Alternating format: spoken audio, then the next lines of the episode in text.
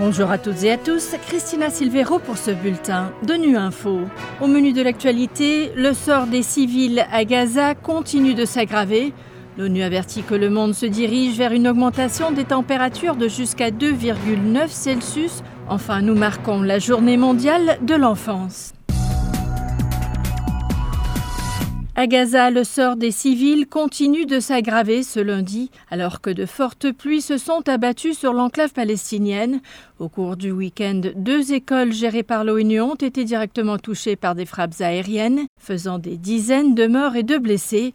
L'Organisation mondiale de la santé a également annoncé l'évacuation de 31 bébés prématurés de l'hôpital Al-Shifa. Jérôme Bernard nous en dit plus. L'Organisation mondiale de la santé a dirigé dimanche une mission conjointe de l'ONU et du Croissant Rouge palestinien à l'hôpital Al-Shifa, qui a été investi par l'armée israélienne la semaine dernière. 31 bébés prématurés ont été évacués, ainsi que 6 agents de santé et 10 membres de leur famille. 6 ambulances du Croissant Rouge palestinien ont été utilisées pour le transfert. Les bébés ont été emmenés dans une maternité au sud de Gaza où ils ont reçu des soins dans l'unité de soins intensifs néonatales avant d'être évacués vers l'Égypte. L'équipe de l'ONU a décrit l'hôpital comme une zone de mort et la situation comme désespérée. Elle a indiqué que les signes de bombardement et de tir étaient évidents. Elle a vu une fosse commune à l'entrée de l'hôpital et a appris que plus de 80 personnes y étaient enterrées. Le manque d'eau potable, de carburant, de médicaments, de nourriture et d'autres aides essentielles au cours des six dernières semaines a mené l'hôpital Al-Shifa à cesser de fonctionner comme établissement médical. Compte tenu de l'état actuel de l'hôpital, l'équipe de l'ONU a été priée d'évacuer les agents de santé et les patients vers d'autres établissements. 28 à Dubaï, l'ONU implore d'agir sur le climat alors que les records de chaleur tombent les uns après les autres. Un nouveau rapport du PNUE, le Programme des Nations Unies pour l'environnement, véhicule un message clair à moins que les pays n'intensifient leur action climatique et n'accomplissent davantage que promis d'ici à 2030, le monde se dirige vers une augmentation des températures de 2,5 à 2,9 degrés Celsius au-dessus des niveaux préindustriels. Maxime Robin.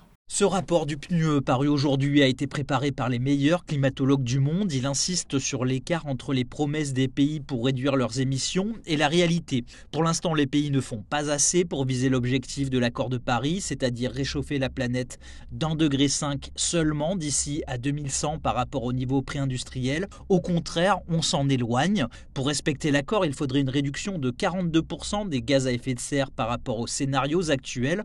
Or, tel qu'on est parti, l'humanité produirait en 2030 un excédent carbone équivalent à ce qu'ont émis cette année les États-Unis, la Chine et l'Union européenne réunis ensemble. Le chef de l'ONU, Antonio Guterres, a réagi depuis New York. Il a parlé d'un empilement de promesses non tenues et pris à partie les dirigeants du monde en disant que le changement devait venir du haut.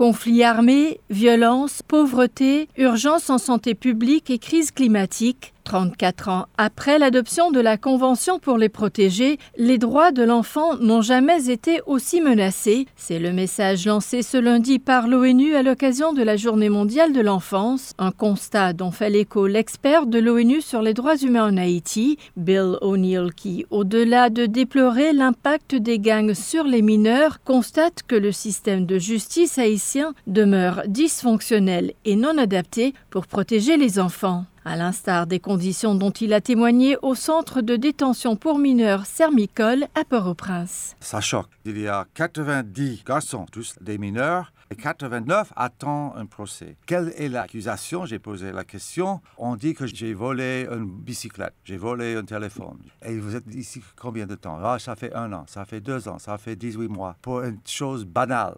Deuxième chose, c'est tellement surchargé. La prison est faite pour 60. OK, c'est pas mal pour Haïti, mais le problème est depuis le mois de mai, il y avait la prison des femmes à Cabaret qui était encerclée par les gangs et c'était trop dangereux de laisser encercler par un gang.